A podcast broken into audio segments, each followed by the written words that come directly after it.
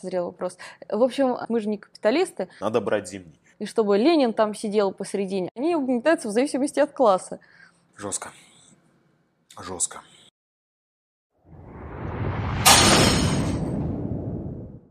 Всем привет! Я Никита, представляю недавно организовавшийся паблик у нас. Это, наверное, вам знакомая девушка Маша. Маша, здравствуй. Привет, Никит. В общем и целом, а, у нас уже есть подписчики, которые задают вопросы, что не может не радовать. А, потому, потому, погнали!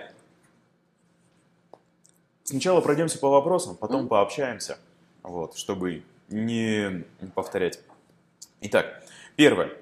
Почему на организационный съезд вновь организовавшейся организации «Союз марксистов» не были приглашены такие известные личности, как Семин, Жуков, Яковлев, в общем, mm-hmm. в целом ассоциирующие себя с левым движением? А, хороший вопрос для тех, кто как раз вот э, с точки зрения Ютуба там смотрит на происходящее и более-менее начинает понимать, что произошло. А, потому что действительно может быть непонятно, почему каких-то там знаменитых людей не позвали. А здесь главное это суть, зачем мы вообще собирались. Потому что Союз марксистов а, у нас э, проект организации, который уже фактически ну, работает около полугода. Именно этот съезд был учредительным. То есть туда приехали только те, кто уже участвует в работе, люди из регионов, и вместе вот мы создали эту организацию. То есть это не какой-то э, медийный проект, куда нужно позвать всех, э, и главное, чтобы пришло побольше народу, а именно те, кто уже в работу вовлечен. То есть э, приехали ребята из, по-моему, 15 разных городов, плюс из трех не смогли доехать в последний момент, и еще из Э, трех-четырех э, просто ну, не смогли доехать, потому что очень далеко. Ну, понятно, да, из Владивостока в Москву просто так вот приехать, э, это довольно сложно реализовать, в том числе и финансово. Поэтому вот доехали 15 городов, плюс Москва и Петербург. Вот мы их так выделили, потому что там делегации были несколько больше, чем в остальных городах. А это понятно, потому что там э, движение давно уже развивается, там есть, э, кроме кружков, корпункты, то есть э, такие вот отделения каналов. Ну, кстати говоря, я так смотрю, в Екатеринбурге тоже уже в этом направлении все работает, поэтому не может не радовать. Ну, тут как-то оно само собой получилось. Вот, вот. И это самое главное, потому что это как раз соответствует концепции, которую мы в Союзе марксистов разработали. Да? Я так издалека захожу, но это важно. А, то есть появляются кружки сначала в городах, то есть люди уже встают с дивана, они собираются, начинают изучать что-то. Но этого мало. И нужна, соответственно, практика. Практика, она может заключаться в том, что мы агитируем, пропагандируем. Да? И канал, и СМИ, такие вот региональные и э, общефедеральные проекты, они как раз идеально отвечают этому запросу. Ну и, конечно, отчасти во многих городах также идет там профсоюзная работа. Мы со своей стороны именно за агитацию пропаганды отвечаем, и у нас тоже так было. То есть кружки, потом развитие в канал и из этого вот уже сформировался Station Marks. А вот почему не пригласили там Константина, Жукова, Яковлева? Ну, давайте по очереди, да, да? А, то есть, например, Константин Семин, там, замечательный пропагандист, он действительно э, огромный вклад именно в привлечение людей к левым взглядам сделал. А банально на кружок, когда приходят ребята, самое первое занятие я всегда прошу, э, чтобы мы по кругу сели и рассказали, кто кем работает, кто как пришел к левым взглядам, почему вообще что ждет от кружка. И э, каждый второй говорит там, посмотрел Пучкова, потом Семина, потом вас нашел, потом пришел в кружок. Вот такой путь почти все проходят, и это как бы круто, здорово, и действительно это важный этап. А, но другой вопрос в том, что все же а, Константин не участвует в самом кружковом движении. То есть вот он несколько, он делает свое дело в своей нише, но он не вовлечен в движение конкретно низовое кружковое. То есть он людей в кружки зовет, да, но угу. сам как бы не участвует, не ведет. И поэтому а, звать человека чисто ради того, чтобы пропиарить, уже было не нужно. Ведь приехали те, кто уже в работу вовлечен. Тут ведь э, я так понимаю, есть три основных направления работы – агитпроп, кружки и органайзинг. Семин – это агитпроп. А, да, но дело в том, что изначально у нас приняли участие в проекте Station Marks и Вестник Буря, да, то есть ребята оттуда, и они вошли в итоге в Союз марксистов. А, но здесь важно понимать, что сами каналы, они вот не прям целиком влились в новую структуру, потому что все равно у каждого канала есть своя специфика, и она будет оставаться, и а, действительно у нас чуть-чуть разные ниши, да, то есть у а, Вестника Буря ниша чуть пошире, у нас чуть поуже, поэтому важно сохранить пока вот этот баланс, чтобы вовлекать людей в кружки. А, а Константин Семин все же, ну, может быть, он нас и поддерживает, тем не менее он этого не высказал, угу. и никак э, пока не прореагировал. Поэтому невозможно вечно стучаться в закрытые двери. Угу. Все же, если он нас поддержит, мы будем только за. Да, но пока этого не произошло. Может быть, он хочет подождать и посмотреть на работу и на то, что произойдет. А, ну, логичный шаг, да, как бы, чтобы что-то поддержать, нужно целиком понимать, что это из себя представляет, ну, вот это вот новое движение. А, вполне логично и рационально. Ну, надеемся, он а, посмотрит и свое мнение выскажет. А что касается Егора Яковлева и Клима Жукова, то они действительно замечательные историки, да, и мы сотрудничаем с ними в рамках там цифровой истории, да и не только, на самом деле. А, например, у нас скоро выйдет фильм про советско-финскую войну, и э, там мы брали интервью, в том числе у Егора Яковлева, он нам помог э, именно вот как эксперт-историк. Э, но и они позиционируют себя как левые деятели – если они нас поддержат в медиаполе, хорошо. Но, тем не менее, вот именно а, в самой организации пока они участие не принимали, поэтому будет поддержка, будет круто, да, но насильно затягивать людей и просить пропиарить ради пиара смысла нет. Потому что самое главное это дела, а дела не покажут, что мы, собственно, делаем. Ну, с другой стороны, я опять же думаю, что сейчас э, союз марксистов так весьма и весьма утрясается, э, как-то оформляется, да, если у людей уже есть поставленная конкретная, приносящая плоды работа, то пускай и занимаются, да, а не, пере, ну, не участвуют в этом перетряхивании и, так сказать, не отдают свое достаточно ценное время на эти местечковые вопросы, по сути дела. Так? А, ну, местечковые вопросы ты имеешь в виду... Ну, как бы есть много вопросов, там, угу. а, включать ли такой термин, как диктатура пролетариата, ага. убирать ли формулировку боеспособные организации, вот, не выглядит ли это сильно агрессивно. Ну, то есть Я это поняла, такие вопросы, которые ну, как-то нужно выяснить союзу марксистов. Действительно, есть э, очень много работы впереди, в том числе теоретической, потому что э, действительно созрел вопрос, э, созрел вопрос. В общем, э, важно написать работы по каждому из этих важных пунктов. Там, э, был ли социализм в СССР, нужна ли диктатура пролетариата и так далее. Потому что они для тех, кто уже участвует, более-менее очевидны, у всех там одинаковые примерно плюс-минус взгляды, но именно прописать это в форме теоретической работы очень важно. И, кстати говоря, вот здесь опять же по поводу медийных персон, а, ну все же у нас как бы организация, которая стремится стать политической силой. А есть институт сторонников, да, то есть, условно говоря, если человек э, не хочет э, вступать, там, платить членские взносы и вообще вот всячески там, не знаю, работать внутри организации, он может быть просто сторонником и в медийном поле говорить, например, что ну вот неплохая инициатива, да, и это вполне здорово на наш взгляд. Вот, а тут как раз мы переходим к следующему вопросу. Как вы планируете создавать группу для разработки таких теоретических вопросов в Союзе марксистов? Ну, например, что такое пролетариат? А, на самом деле, пока это все планируется в формате рабочих групп, а, мы как раз обсуждаем, как это все вот сделать, чтобы вовлечь именно как можно больше людей, кто уже состоит в организации, к некой широкой дискуссии, на основе которой мы эту работу все-таки составим. Да?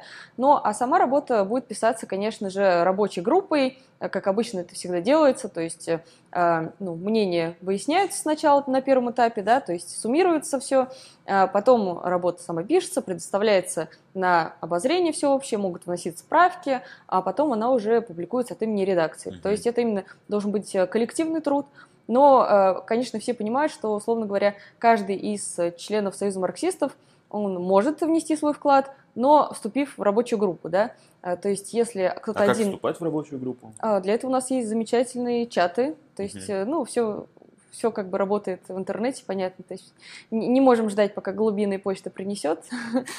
Но, э, да, вот рабочие чаты, и вот они сейчас формируются, то есть у нас ребята там могут вступить, э, начать все это работать над этим, ну а дальше все это будет обсуждаться, правиться. Здесь mm-hmm. самое главное, конечно, э, избежать того, что, например, вот я сталкивалась раньше в других организациях, особенно таких вот типа пабликов, которых свои есть, и там пишется статья, и в редакции, условно говоря, там 20 человек – и каждый начинает вносить свою правку, которая противоречит правке другого человека. И это все превращается в бесконечные правки, и итоговая статья, ну, она выглядит как просто вот э, какое-то сборище правок, а не нормально. Да. Этим грешат многие редакции, к сожалению. Угу. Так, а здесь тоже тогда логично вытекает Мгм. следующий вопрос о сотрудничестве с другими организациями. То есть как это у нас может быть? И в частности, вот интересуется про Ленмарк. Мгм. А, Ну, что касается разных организаций, ну, сначала в общем, да, то есть, э, безусловно, здесь э, к каждому регионе надо подходить конкретно. А, вот, э, например, а, ну, не- нельзя сказать, что вот давайте, там у нас прописано в правилах, что ни в каком городе никто не будет сотрудничать с такой-то организацией, да. Э, Это касается только, ну, фашистских организаций, понятно, да, это какие-то такие общие правила. А, И, ну, это даже не касается отчасти, например, КПРФ, да, в каких-то регионах там у ребят на местах с КПРФ конфликты, потому что, например, они пытались перехватить кружки, интрироваться в них и разрушить их изнутри. Такое тоже было в нескольких городах. А в других этого совершенно нет. Там совершенно адекватные люди в ЛКСМ и в КПРФ, они работают вместе, пытаются вместе а, в городе как-то что-то вот сделать, да, со своих сторон. И здесь всегда надо смотреть конкретно. Ну, я могу, например, э, про Ленмар сказать, что э, во многих городах э, у нас была практика, что, например, мы делали, помогали организовывать кружок, ну, как это работает, тогда мы это делали вот э, в Station Marks, то есть мы э, собирали людей, кто хочет сделать кружок в своем городе, и, например, связывались с кем-то из Ленмара, говорили, а у вас там что-то есть? Они говорят, ой, у нас там тоже собирается. Ну, зачем плодить сущности? Они просто все вместе будут собираться.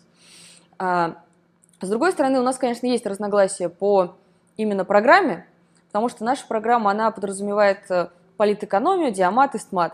То есть э, три таких вот основных вот базы источника, и они все вместе параллельно изучаются. Мы пробовали по-разному, но получается, что если сначала люди учат условно капитал, они уже забудут, что они там читали в происхождении семьи. И поэтому мы вот даем их несколько вместе, чтобы вместе люди все суммировали и приобретали некий капитал, такой багаж знаний. Вот, Ленмар с этим не согласен, и программа у них рассчитана на более длительный срок, то есть у нас э, идет некий базовый курс, а потом а, вовлечение в практику, то есть человек выбирает, или он там занимается каналом, или профорганайзингом, или он э, начинает заниматься углубленной теорией, писать теоретические статьи. А, Но, тем не менее, это важный этап, потому что а, понятно, что долго кружок не живет обычно. Очень мало кружков, которые чисто изучают теорию и при этом живут э, много лет.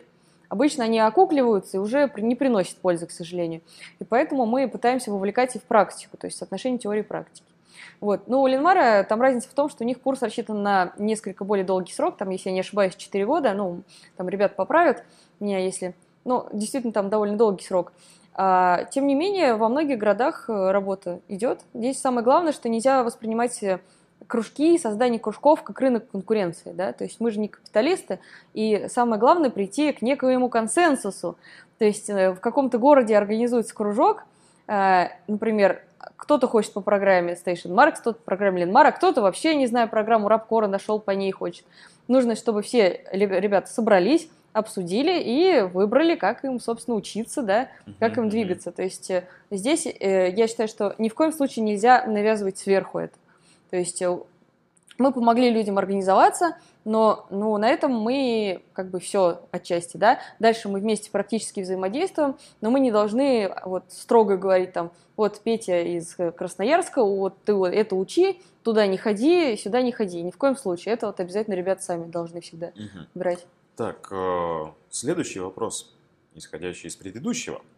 Остановит ли вас от сотрудничества ваши споры, Мгм. вот эти самые, по поводу кружков? А, Я думаю, что с Ленмаром у нас не такие прям ам, идеологические разногласия, чтобы никак, никогда, нигде не взаимодействовать, да? А, Безусловно, ну и Наверное, это... все зависит от конкретного Да, все зависит от конкретики. И Здесь, конечно, это не секрет, что во многих городах действительно были проблемы из-за того, что отдельные активисты, например, там писали нашим ребятам, не ходите в кружки Station Marks, ходите в кружки Ленмара, да. Э, Там это было у нас тогда открытое обсуждение, там выяснили, что там это вроде как была инициатива конкретного человека из Ленмара так себя вести.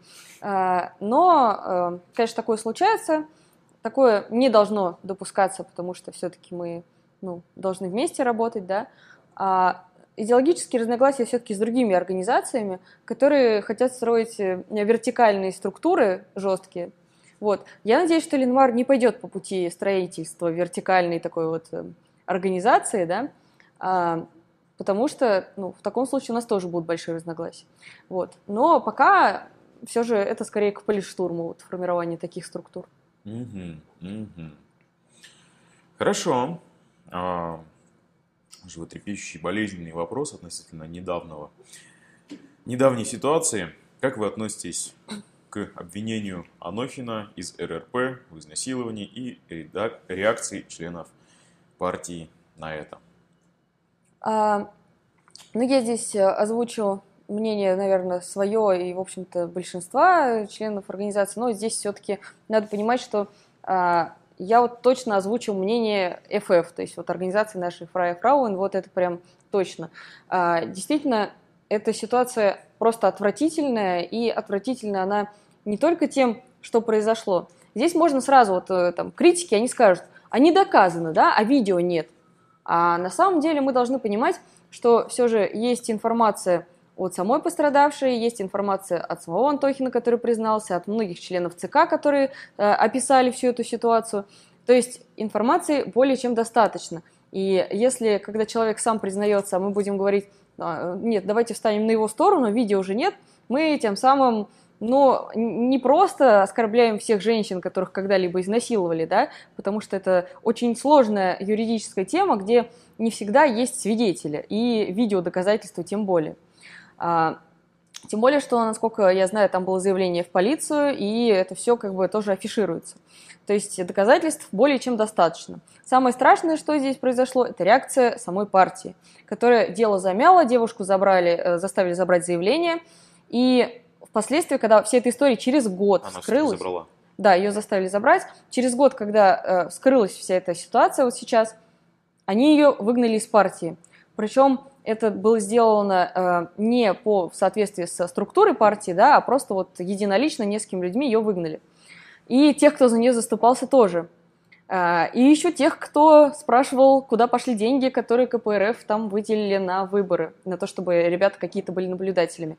В общем, вся эта история, э, ее замалчивание привели к тому, что в долгосрочной перспективе сейчас э, вот этот вот кусок партии сам себя закопал потому что, естественно, ну, сотрудничать с ним ни у кого уже нет никакого желания.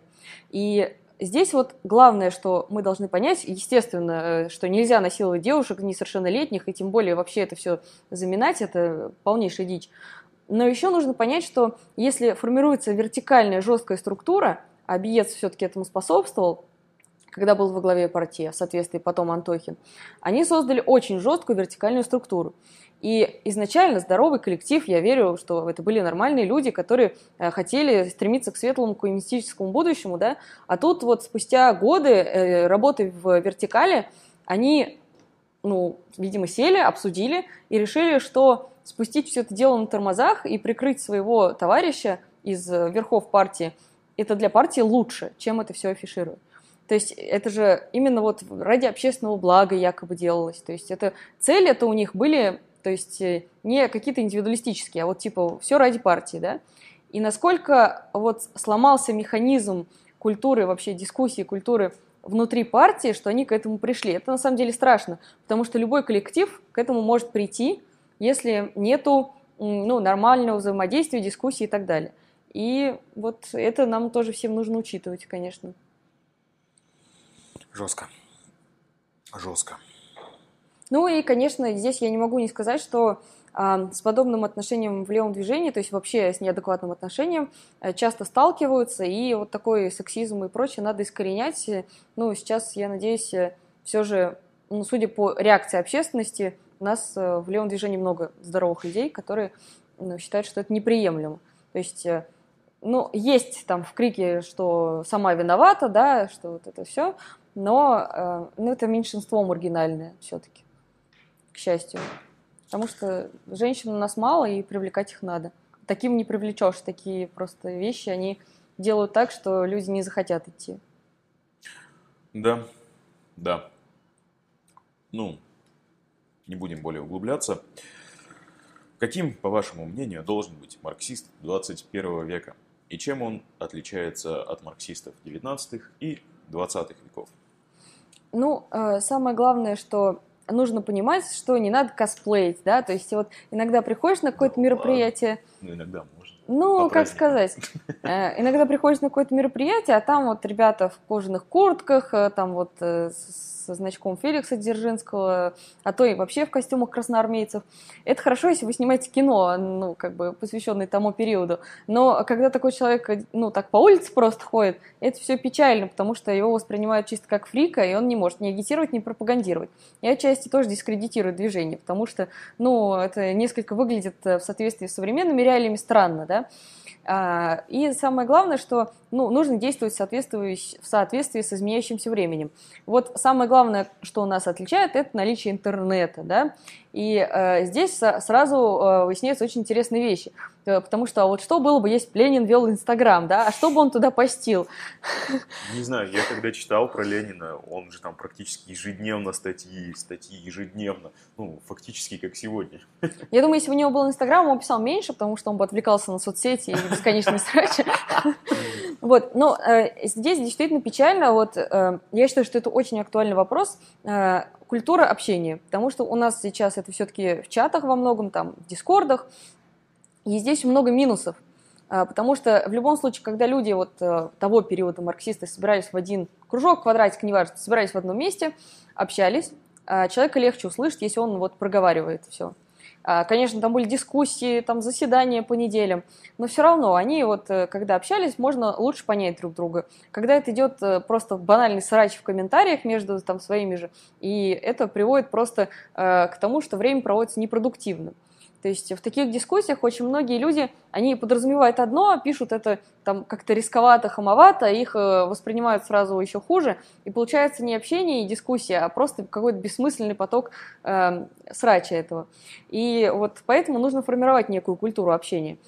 А, и... Сколько нужно ее сознательно формировать? Потому что, ну, не знаю, может быть, некоторые чаты в итоге оформляются, угу. ну, то есть у меня есть пара таких чатов, которые строго по делу общаются, ну, там, периодически с высказыванием своих мнений касательно дела, но тем не менее. Ну, я обычно, а, когда вот мы делаем какой-то чат нового кружка, но в первую очередь его все равно надо модерировать. Потому что, во-первых, а, некоторые люди не понимают, что в интернете не нужно писать всякую дичь, которая потом может аукнуться твоим товарищам. То есть банальные правила, там, не нарушать э, закон РФ, все-таки, да, мы в публичном пространстве, хотя интернет а ан- анонимен. Ну, конечно, в каждом чате находится человек, который начинает призывать взять зимний, и его быстро либо сам коллектив осаживает, либо просто, ну, модератор говорит, что как бы это неуместно. Боже, зато появляется такая возможность. А, высказаться? Так, ну, так или иначе, в любом случае, на кружке 19 mm-hmm. века какой-нибудь такой же шальной тоже выступал бы с такой речью. Да, но при этом как бы он не анонимен, а в интернете он думает, что он анонимен, что он может вот э, вбросить как можно больше всего. И, ну, я думаю, что как-то проще в любом случае в коллективе человека осадить, потому что именно, ну, чаще всего это так и срабатывает. Все говорят, ты что, дурак? Ну, если человек 14 лет, там понятно все, как бы, да, ну, это все мы там проходили через всякие такие этапы становления личности, и обычно все объясняют, что как бы ты веди себя, там думаешь, что пишешь, и норм.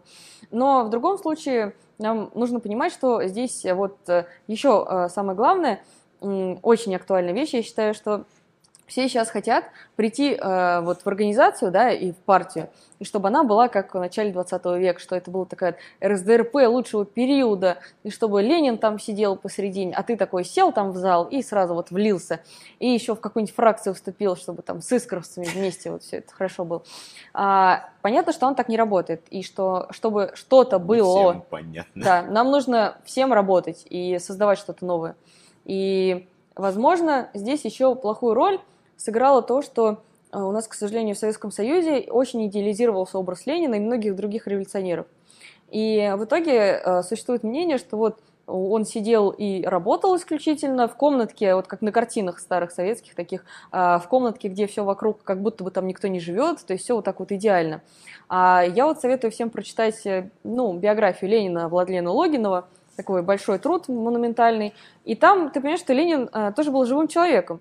И там прекрасно описывается, как там и с женой он гулял, и там какие у него были развлечения и недостатки. То есть именно образ живого человека, да, а не образ какого-то кумира, который вот был во всем идеален. Потому что это совершенно не так. Мало того, с ним и в партии не согласны были, да и даже там а, принятие решение о вооруженном восстании, а, ему, ну, он пропихивал это, потому что многие были до последнего момента против, и это характерно для всех периодов его участия в политической деятельности. То есть он всегда пробивался, и там многие его не любили, там вбрасывали какую-то дезинформацию.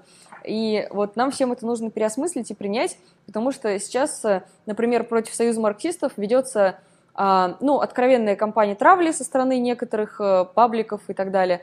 И это все показывает как раз-таки низкий уровень нашей вот культуры а левой. Тут опять же, вот у нас есть множество чатов, и, возможно, некий агрессивно настроенный элемент вот угу. пишет «надо брать зимний».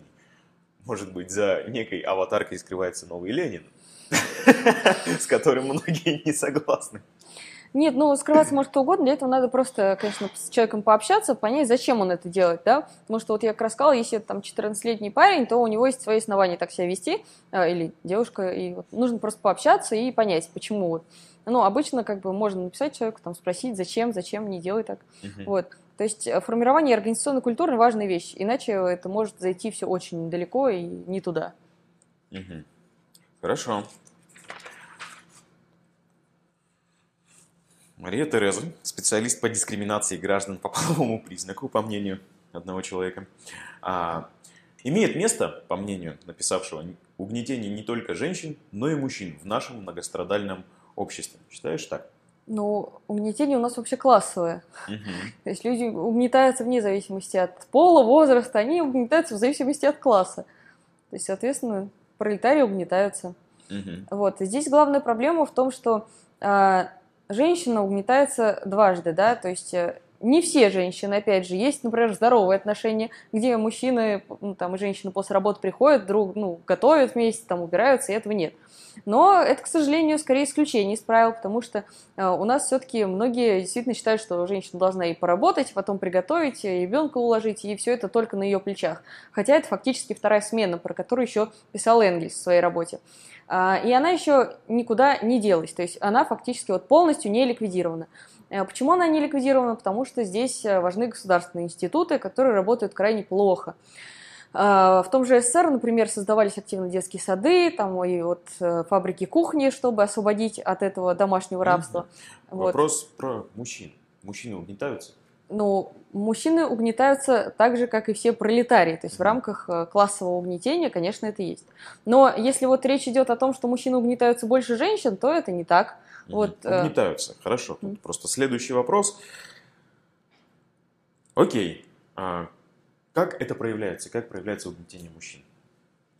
исключительно классовое. То есть здесь мы просто приходим к угнетению. Вот я не вижу смысла здесь вот именно акцент делать на мужчинах, потому что э, угнетение чисто классовое. Да? Это интересует есть, человека. Угу. Я просто понимаю, к чему этот вопрос, и на самом деле я его слышала не раз. Угу. И обычно он заключается в том, Э, что каждый раз, когда человек вызывает на дискуссию по этому поводу, он имеет под этим вопросом совершенно иное. Он говорит, мужчин угнетают, потому что, а, они ходят в армию, потому что при разводах ребенок остается женщиной, а, и, в, потому что женщине легче получить секс. Вот эти три аргумента я слышу просто регулярно. Угу. Здесь можно по пунктам, да. А, мужчина ходит в армию, да. А, действительно, это так, и женщинам в армию ходить не нужно, им повезло, так сказать, все хорошо и замечательно, да.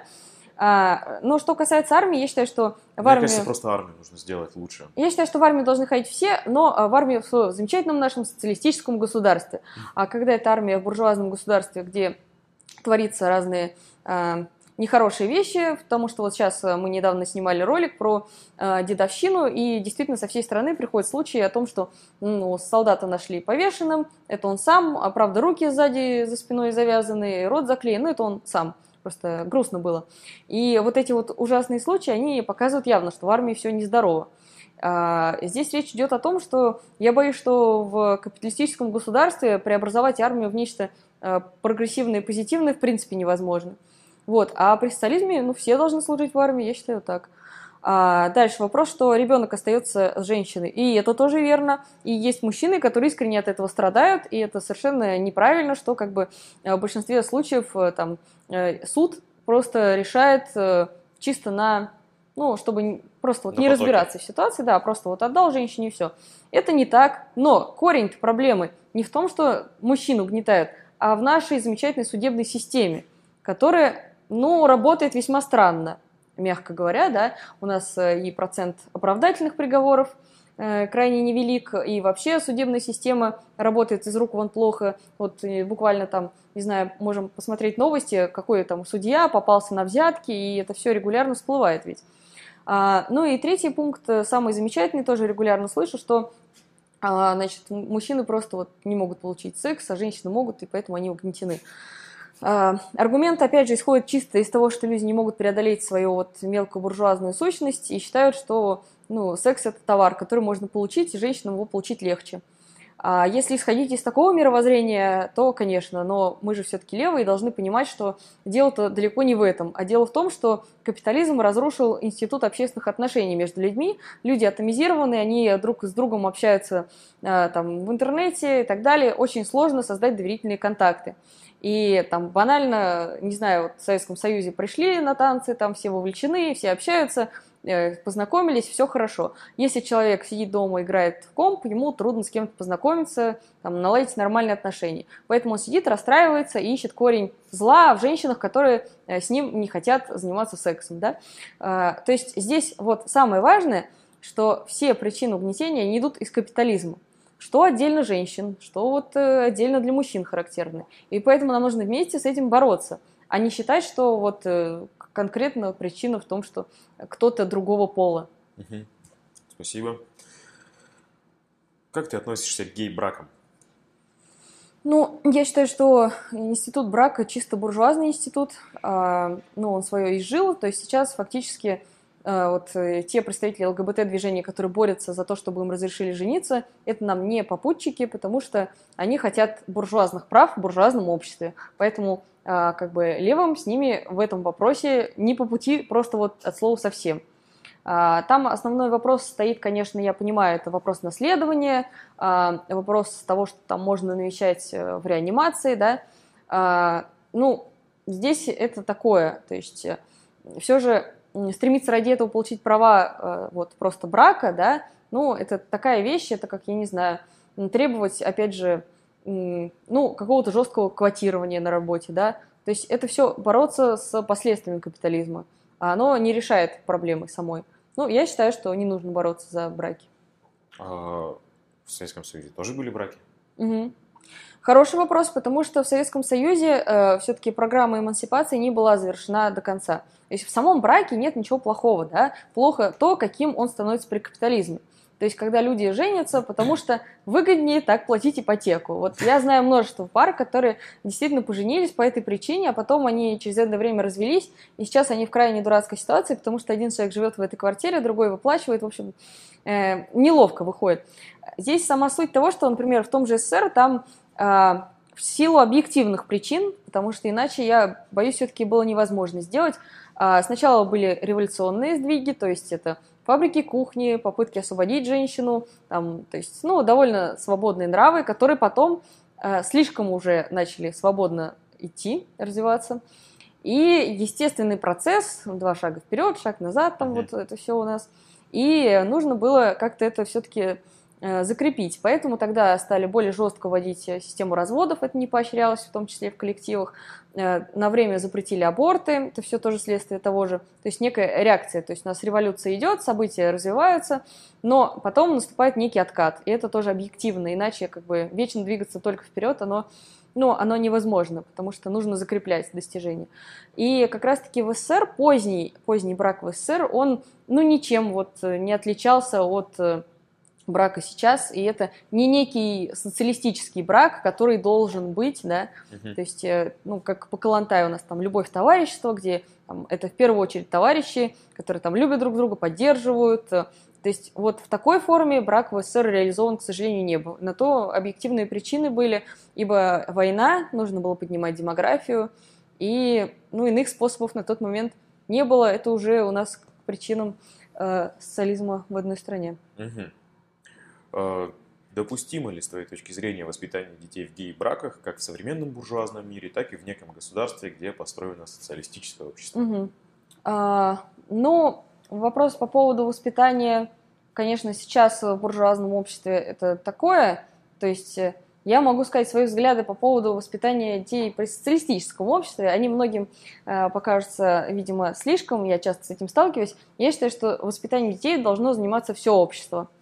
А, потому что прогрессивная вещь, которая, например, существует в маленьких городах, и мы вообще это можем наблюдать, кто из маленьких городов, там, там, не знаю, все после школы идут кому-то одному домой, там мама, папа всех кормят, все со всеми, и как-то, ну, нет такого, что там вот прям чужой ребенок, все воспринимаются довольно близко. И это вот маленький такой прогрессивный элемент, а в социалистическом обществе это должно быть доведено вот э, просто до предела. То есть именно э, коллективное воспитание детей, чтобы не было понимания того, что этот ребенок чужой. Только ситки да. все возводят. Да, да, да. Ну, здесь просто главное уйти от индивидуализма, потому что отношения родителей и детей, они во многом строятся. И сейчас, кстати, это очень плохо, когда вот это вот мой ребенок, мои гены, мое индивидуальное продолжение, и поэтому я вот хочу указывать, где ему учиться, и это все идет из того, что само отношение к ребенку, как к, это вот мое, а оно так не должно быть, потому что ты, вот, например, реализовался, там вы... Потому что там... в конечном итоге это же не так.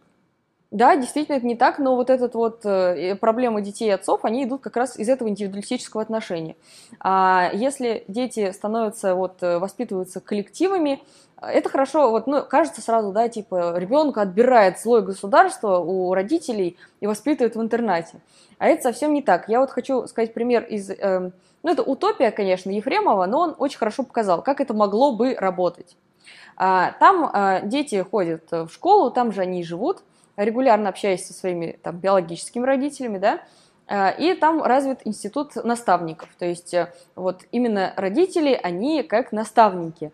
То есть э, этот человек, он в первую очередь важен не потому, что там ты после школы пришел, он тебя покормил, а, там что-то купил, там игрушку подарил, а потому что это люди, которые помогают вот достигать каких-то общественных прогрессивных вещей. А, довольно сложная вещь, но тем не менее я считаю, что вот при социализме именно и движение к коммунизму должно быть так. Потому что если мы продолжим зацикливаться на том, э, что э, ребенка воспитывает одна пара, там вот исключительно или одна мать, или вообще там двое мужчин или двое женщин, то мы приходим к тому, что это все равно не социалистическая вещь. Это вот чисто э, попытки решить проблему воспитания при капитализме, да. Но э, в любом случае это все приводит э, к тому, что будут конфликты детей с родителями. А, опять же, а, не все родители читали учебники по педагогике, да, там, Простой, не говорю о Макаренко, но э, хотя бы какие-то. То есть э, случаи того, что чаще всего рожают, а потом думают, а что делать, а как воспитывать, ну, оно само как-нибудь, это, ну, большой процент. Что с этим делать? Типа заставлять сдавать экзамен – это бред. Это чисто вот такое механическое решение проблемы. Оно ну, ни к чему все-таки не приведет. А, или, как там иногда предлагают, разрешать рожать только тем, кто диплом получит. Ну, тоже такое вот э, эгалитарное отношение. То есть я считаю, что действительно нужно вот развивать общественные институты, да, то есть начиная от детских садов, там, школ и так далее. В СССР, пожалуйста, пример пионерии, отличный институт, э, который помогал детям вовлекаться в общественную жизнь. Это очень круто и прогрессивно. То есть вот как бы на переходном этапе вот такие развития институтов, а в светлом будущем уже именно все общество занимается воспитанием детей. Хорошо, классно. Как ты считаешь, возможно ли построение социалистического общества в отдельно взятом государстве? Угу. Вопрос хороший, потому что он исходит из того, что нам надо переосмыслить опыт СССР, чтобы как-то двигаться дальше. А, и здесь э, чаще всего начинают, э, к сожалению, спорить вот Сталин или Троцкий, кто был прав, э, вот а СССР развалился, значит, там все это было неправильно или наоборот. На самом деле здесь, конечно, нужно смотреть из конкретики. Я лично уверена, что социализм в отдельно взятой стране возможен на некий промежуток времени. То есть столетиями это существовать не может в силу объективных причин, и как раз такие примеры СССР это, к сожалению, доказал потому что если идет активное внешнее воздействие, то э, это влияет на то, что невозможно даже попытаться ликвидировать товарно-денежные отношения, да, и невозможно, в принципе, сосредоточиться на например, реализации нового быта, то есть э, когда э, там антанта у ворот, да, то думать о том, э, как должен жить новый социалистический человек, довольно сложно реализовывать это на практике. Но тем не менее, это во многом удавалось сделать в СССР, вот с теми же пионерами и так далее. Но э, сложности, они, конечно, в том числе и мировая война, следствие того, что как бы врагов внешних, нужно с ним что-то делать. Поэтому социализм в отдельно взятой стране ведет к тому, что, к сожалению, э, партия со временем не может выполнить свое предназначение, да, так сказать. Э, задача партии – это передать власть пролетариату, то есть это ее основное значение, ну, вообще, что она должна сделать. Э, и так как это реализовать до конца невозможно, пока это только в одной стране, то здесь как бы задача партии параллельно и помогать, чтобы это все произошло в других государствах. Там в СССР это было более-менее успешно, то есть здесь по каждой стране можно смотреть конкретно, там уже смотреть э, постфактум, какие там ошибки были, какие там наоборот что-то хорошо было сделано. Но, конечно, здесь нужно понимать, что вот даже на таком уровне, как мы сейчас, мы должны общаться с людьми из других стран, строить международные отношения, иначе, ну вот, э, все это будет недолго и печально. Кстати, есть прецеденты сейчас? у вас в вашей деятельности? Да, мы активно общаемся, ну, страны СНГ это точно, то есть у нас вот сторонники а, Союза марксистов в Минске, в Белоруссии, вот ребята были на съезде, отлично у них там организации, вот, э, потом э, Киргизия, э, ну, отчасти Молдавия, вот, это прям вот те, где уже есть некие там кружки, организации и так далее. А потом вот если брать там страны, с кем мы взаимодействуем просто какими-то активистами, то Франция, там Англия, США – но там именно движение, оно довольно печальное левое, потому что у них там своя специфика, они очень разобщены, больше, чем в России. Вот. Ну, это вот прям на скидку, кто прям регулярно там с нами общается. А так, конечно, в Латинской Америке есть некие контакты. Mm-hmm. И это все важно развивать, потому а что... Почему разобщены там? А, потому что, например, в той же Франции у них банально люди, которые живут в Лионе, не, знак... ну, не то что не знакомы, они общаются с марксистами в Париже. Э, чтобы вы понимали, там несколько часов ехать, это меньше, чем от Москвы до Екатеринбурга.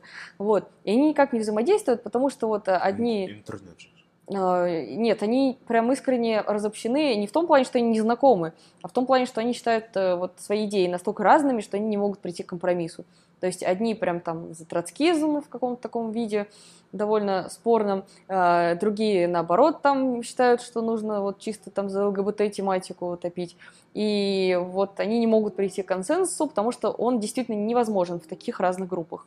И это печально, но это следствие того, что там э, все-таки ну, видимо, э, объективные предпосылки э, развития левого движения, они несколько иные. Это прям очень интересно, это прям горячее пожелание, вот какой-нибудь такой разбор сегодняшнего дня в международном движении. Вот, в конце концов, у нас есть люди, говорящие на разных языках, это спровоцирует коммуникацию, я думаю.